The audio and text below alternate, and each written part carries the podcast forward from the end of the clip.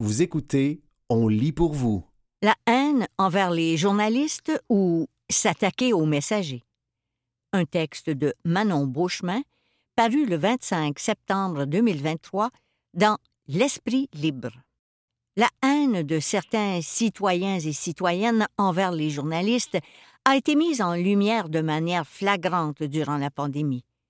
Ce phénomène répandu mérite une attention particulière puisqu'il peut avoir un impact négatif sur la démocratie que tentent de protéger les journalistes. Le travail journalistique est essentiel dans une société démocratique saine. Les journalistes ont comme mandat de transmettre des informations essentielles à la population afin que les citoyennes et les citoyens soient au courant de certaines situations. Cependant, ce métier est loin de faire l'unanimité. Nombreux sont celles et ceux qui doutent des journalistes et qui les méprisent. Ce phénomène a été d'autant plus observé lors des dernières années avec la pandémie de COVID-19, période durant laquelle plusieurs journalistes se sont fait intimider, harceler ou même attaquer physiquement, alors qu'elles et ils faisaient tout simplement leur travail. Un sondage Ipsos mené entre le 27 septembre et le 13 octobre 2021 sur 1093 journalistes et professionnels des médias confirme que 72% des répondants et répondantes ont subi un type de harcèlement dans le cadre de leur travail au cours de l'année 2020. Le plus souvent, les professionnels des médias se font attaquer en ligne, 65% Une majorité d'entre eux, 73% affirment également que le harcèlement en ligne s'est accru au cours des deux dernières années qui ont précédé l'étude. Parmi les types de harcèlement subis, 33% sont attribués à des messages ou à des images vulgaires ou de nature sexuelle et 30% à des menaces d'agression physique. Sont aussi répertoriés des commentaires négatifs ciblant l'identité de genre, l'origine ethnique ou la nationalité, l'utilisation du nom ou de photos sans autorisation, les menaces de mort, la divulgation de renseignements confidentiels, la modification de photos personnelles, l'usurpation d'un compte de réseaux sociaux, les menaces profanées à l'encontre de la famille, le chantage, les menaces verbales, de viol ou d'agression sexuelle.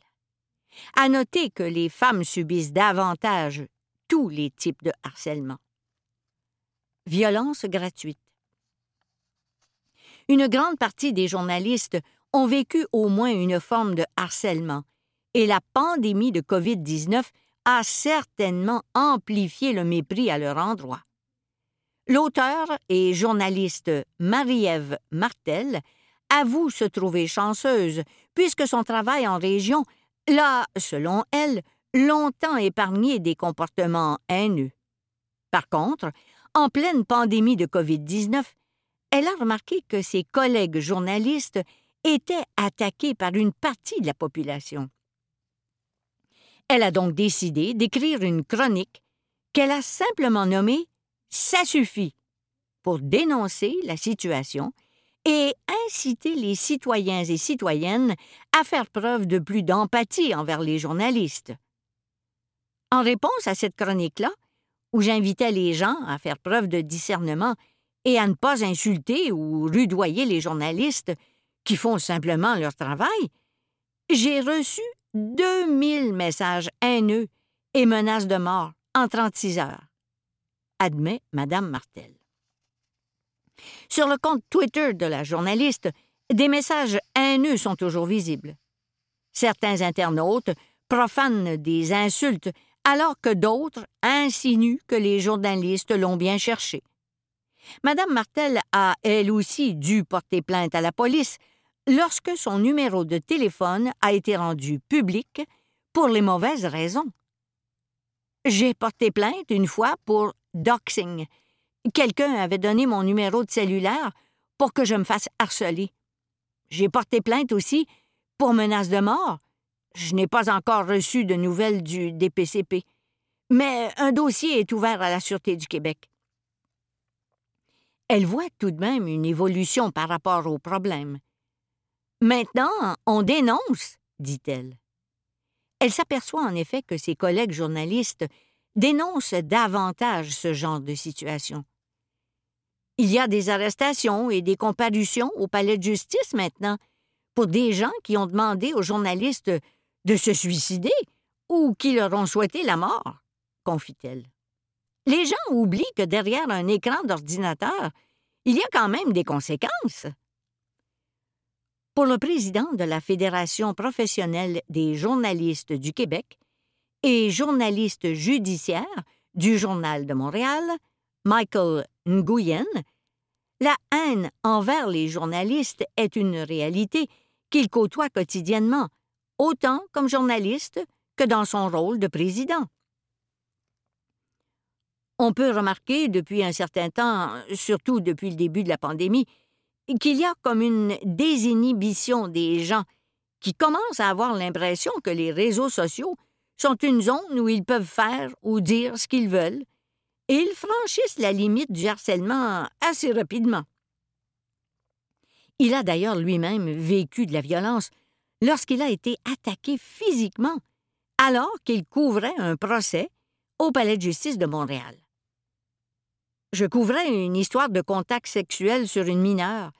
La personne, en sortant, a décidé de m'attaquer devant tout le monde. Une plainte a été faite et il a été arrêté, accusé, et il a écopé d'une peine de prison par rapport à son geste. Christophe Villeret, a, en effet, dû répondre à des accusations de voie de fait, ce qui lui a valu 14 jours de détention.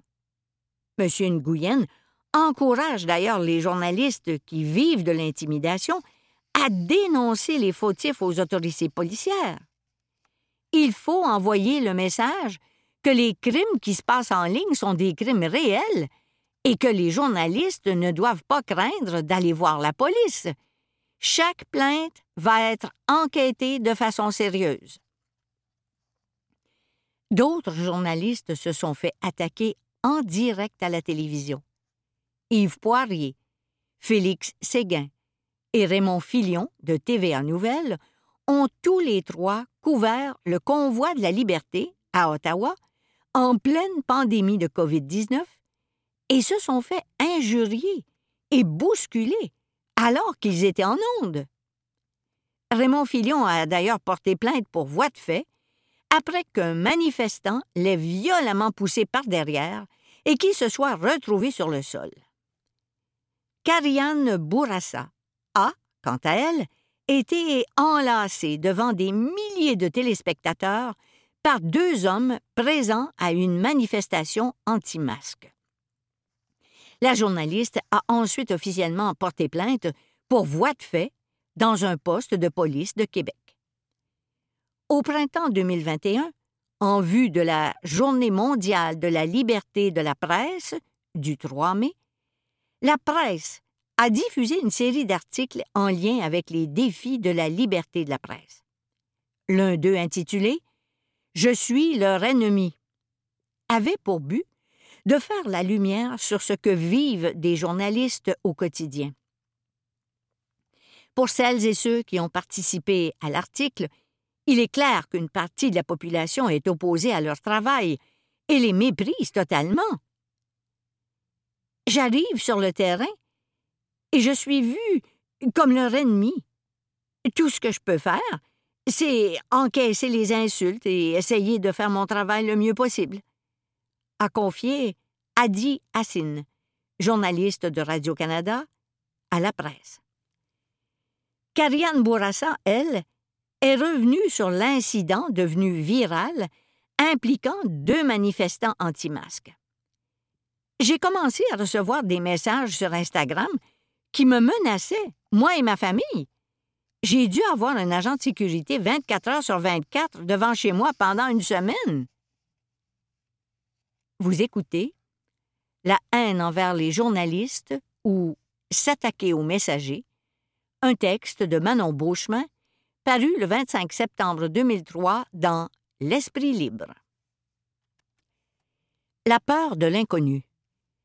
Plusieurs théories sont à envisager pour déterminer ce qui suscite autant de mépris envers les journalistes et les rendent plus susceptibles d'être importunés.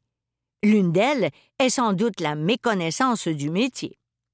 Selon Mme Martel, les citoyens et citoyennes ont souvent une fausse perception du journalisme. Elle croit, en effet, que le public confond le journalisme d'opinion et le reportage factuel. Ces deux types de journalisme sont pourtant très différents, puisque, pour le premier, l'objectivité n'est pas requise. Le journalisme d'opinion est pratiqué par un chroniqueur qui exprime son point de vue, ce qui est proscrit pour tous les autres genres journalistiques. Cette distinction importante n'est pas claire pour tous et toutes, ce qui fait en sorte que, lorsque des journalistes s'expriment, certains et certaines croient parfois qu'il s'agit de l'opinion du journaliste ou du média qui l'embauche qui est énoncée. Et si celle-ci ne correspond pas à la leur, ces individus peuvent s'en prendre aux journalistes. Pourtant, le travail des journalistes consiste à transmettre des faits au public de façon neutre, afin que celui-ci développe sa propre opinion. De plus, peu de personnes sont familières avec les tâches effectuées par un ou une journaliste et connaissent le processus de vérification qu'elle ou il doit effectuer avant de rendre les informations disponibles au public. Cette étape est cruciale, puisque si l'information publiée est erronée, là où le journaliste peut voir sa réputation être à jamais entachée, et sa carrière peut en être fortement affectée. Si par erreur une mauvaise information est transmise à la population, celle-ci est corrigée le plus rapidement possible par là où le journaliste ou le média en question. Certains et certaines journalistes ont même comme unique tâche de vérifier l'information de manière systématique. Le fact-checking est un outil essentiel depuis l'arrivée d'Internet et des fausses nouvelles qui y circulent. Ces journalistes doivent s'assurer que les renseignements qu'ils détiennent sont véridiques avant de les rendre disponibles au public. Pour M. Nguyen, s'en prendre aux journalistes, c'est simplement s'attaquer aux messagers. Il déclare avec conviction que les journalistes, comme tout le monde, ont le droit de faire leur travail sans être la cible de menaces ou d'attaques. Le côté sombre d'Internet. Internet est devenu un outil indispensable pour une grande partie de la population mondiale qui l'utilise sur une base régulière pour travailler, se distraire ou s'informer.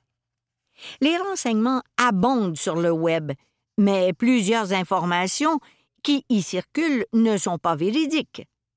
Les termes de désinformation, mésinformation et malinformation sont utilisés pour désigner de fausses informations présentes sur Internet. Alors que la désinformation et la malinformation sont de faux renseignements consciemment transmis, le second a pour but de porter préjudice à autrui. La mésinformation, quant à elle, est une fausse information transmise par une personne qui la croit vraie. L'ensemble de ces fausses informations sont accessibles à tous et toutes sur le web, et il peut s'avérer compliqué de distinguer le vrai du faux. De plus, l'intelligence artificielle amène également des défis. Les hypertrucages, mieux connus sous le nom de deepfake, sont des techniques de synthèse multimédia qui reposent sur l'intelligence artificielle et qui modifient des enregistrements audio ou vidéo et des images. Elles permettent, entre autres, de répandre des canulars. La réalité est donc manipulable et peut tromper les internautes qui ne sont pas familiers et familières avec ces techniques. Selon Mme Martel, il y a tellement de contenus fallacieux qui se propagent sur Internet que les gens ne savent plus faire la part des choses. Ces éléments peuvent pousser les citoyens et citoyennes à s'en prendre aux journalistes, puisque ces derniers ont accès à une information contraire à ce qu'ils ont vu ou lu sur Internet. Selon le sondage Ipsos, les accusations de fausses nouvelles constituent le principal facteur qui mène au harcèlement en ligne. Les algorithmes présents sur les réseaux sociaux sont également à blâmer. Ces processus informatiques exploitent et influencent les comportements des internautes. Ils analysent leurs données et proposent un contenu ciblé et personnalisé, de sorte qu'une personne qui s'intéresse à un contenu ne voit que ce genre de contenu sur la plateforme. En plus de permettre la prolifération de fausses informations, les algorithmes empêchent les internautes d'être confrontés à des opinions différentes des leurs. Elles et ils sont donc constamment réconfortés dans leurs idéaux et finissent enfermés dans des bulles de filtre. Ces individus sont donc peu enclins à accepter une opinion différente émise par un ou une journaliste lors d'un reportage ou d'un article. Les journalistes sont également des personnalités publiques, puisque leur métier les expose au grand public. Leurs reportages vidéo sont diffusés à la télévision et sur Internet, et leurs photos se retrouvent dans les journaux. Elles et ils sont donc facilement reconnaissables. Il est aussi possible de les contacter, ce qui est d'autant plus facile depuis l'arrivée d'Internet et des réseaux sociaux.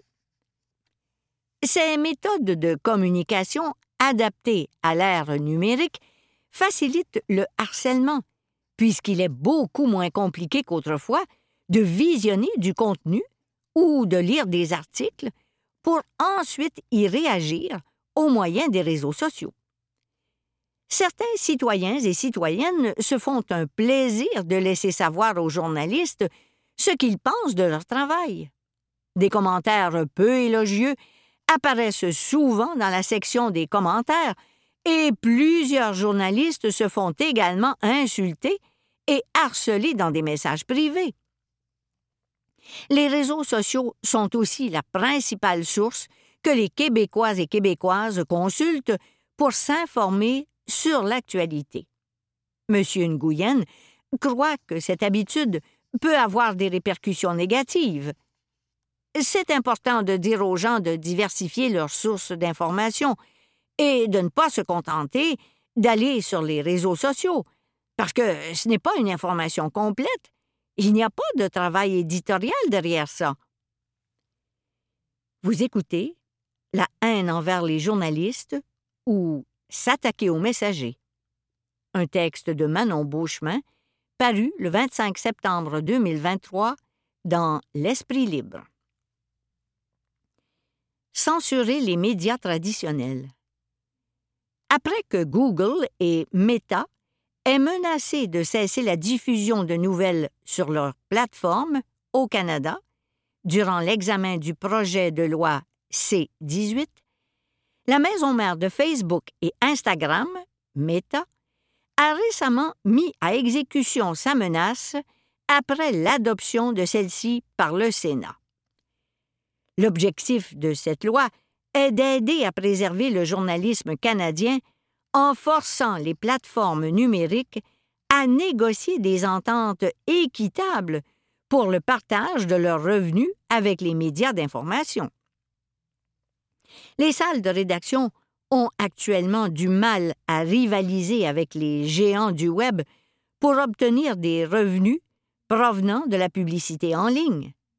Les changements concernant la fin des nouvelles sur les différentes plateformes devraient se produire avant l'application de la nouvelle loi qui doit entrer en vigueur d'ici la fin de l'année.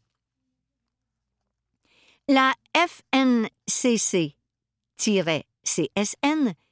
qui regroupe 6 000 membres dans 80 syndicats œuvrant dans les communications, le journalisme et la culture, a dénoncé la situation dans un communiqué.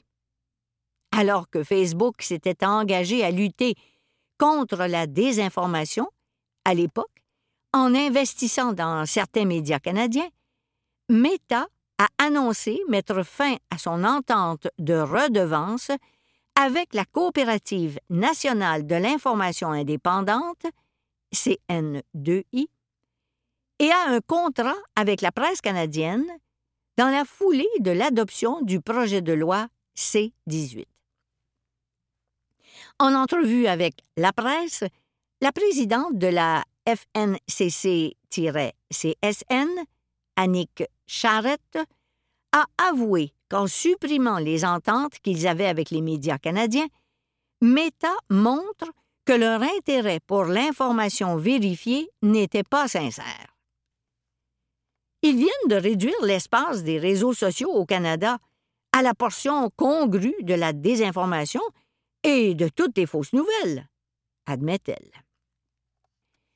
Des impacts sur la qualité de l'information en ligne seront alors bien perceptibles puisqu'en retirant les nouvelles des médias traditionnels qui vérifient les informations avant leur publication, les gros noms du Web laissent plus de place aux fausses informations de circuler. Des impacts réels.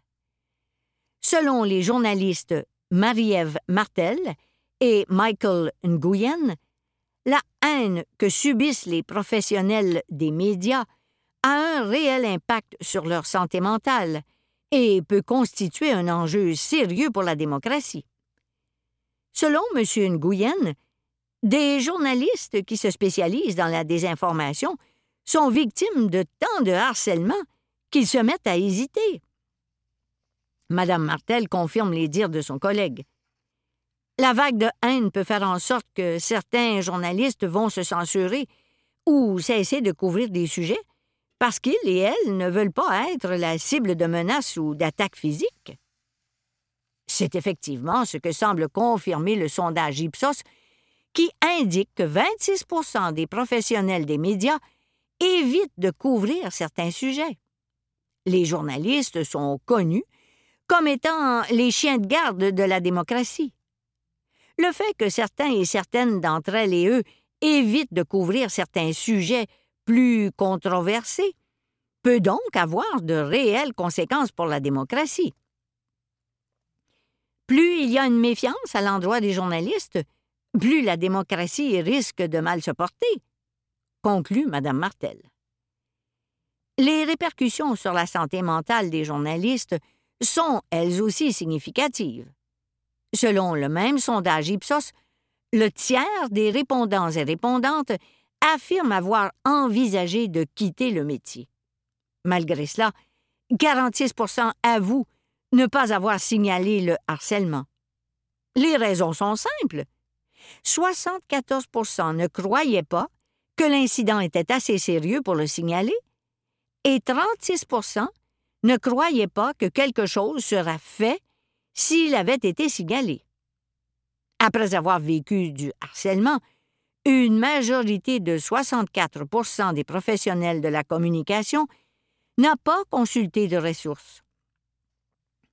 Selon leurs propres mots, cette expérience a tout de même eu une incidence sur leur confiance en eux et en elles, ainsi que sur leur capacité à travailler adéquatement et à se concentrer. Certains et certaines d'entre elles et eux avouent aussi ressentir de l'anxiété, alors que d'autres admettent avoir quitté le métier ou même leur lieu de résidence par la suite. Des solutions souhaitées. En septembre 2022, le milieu de l'information s'est mobilisé en envoyant une lettre ouverte au premier ministre Justin Trudeau afin de dénoncer ce qu'il a qualifié de problème croissant et alarmant de la haine et du harcèlement en ligne qui vise les journalistes et le journalisme en tant que profession. À ce moment, M. Nguyen a fait valoir à la presse canadienne que la liberté d'expression n'est pas absolue. Elle ne permet pas de menacer, de harceler. Il croit cependant que, malgré les ressources disponibles, les réseaux sociaux ne souhaitent pas s'impliquer, puisque les réactions vives créent des interactions qui leur rapportent beaucoup d'argent. La haine est excessivement payante, admet-il. M. de Guyenne croit néanmoins que des moyens doivent être pris pour contrer ce fléau. Il faut faire quelque chose, et si les réseaux sociaux ne veulent rien faire, le fédéral pourrait faire passer des lois. Il croit fermement qu'il est nécessaire que le gouvernement fédéral prenne les choses en main. Ce sont les seuls qui ont les moyens de faire quelque chose de concret, qui va avoir un effet efficace, rapide et durable. Et c'est peut-être le temps qu'il fasse quelque chose. Le gros bout du bâton, c'est le fédéral qui l'a. Faire sa part. En attendant que des mesures concrètes soient prises, des solutions peuvent être mises en place pour rétablir le lien de confiance entre les journalistes et la population. Une initiative visant à expliquer le métier de journaliste a d'ailleurs été entreprise par la journaliste de la chaîne de télévision France 3, Barbara Goran, qui donne des ateliers pédagogiques sur les médias dans des écoles. Les élèves sont, entre autres, amenés à écrire un article.